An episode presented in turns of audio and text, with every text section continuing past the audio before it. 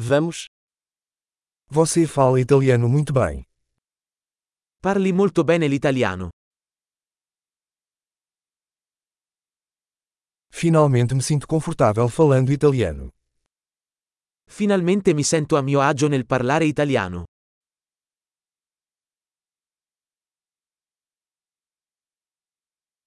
Não tenho certeza do que significa ser fluente em italiano.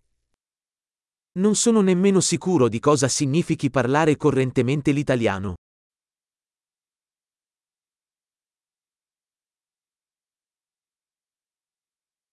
Sinto-me confortável falando e me expressando em italiano. Mi sento a mio agio nel parlare e nell'esprimermi in italiano.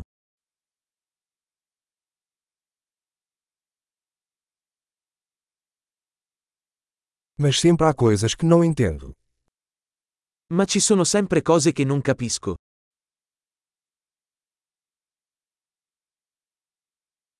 Acho que sempre há mais para aprender. Penso che ci sia sempre altro da imparare.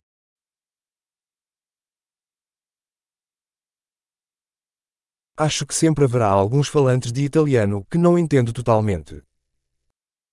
Penso che ci saranno sempre alcuni che parlano italiano che non capisco del tutto.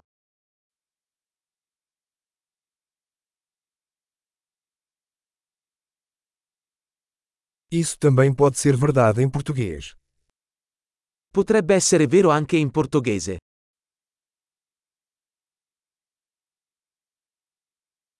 Às vezes sinto que sou uma pessoa diferente em italiano e em português. A volte mi sento come se fossi una persona diversa in italiano rispetto al portoghese.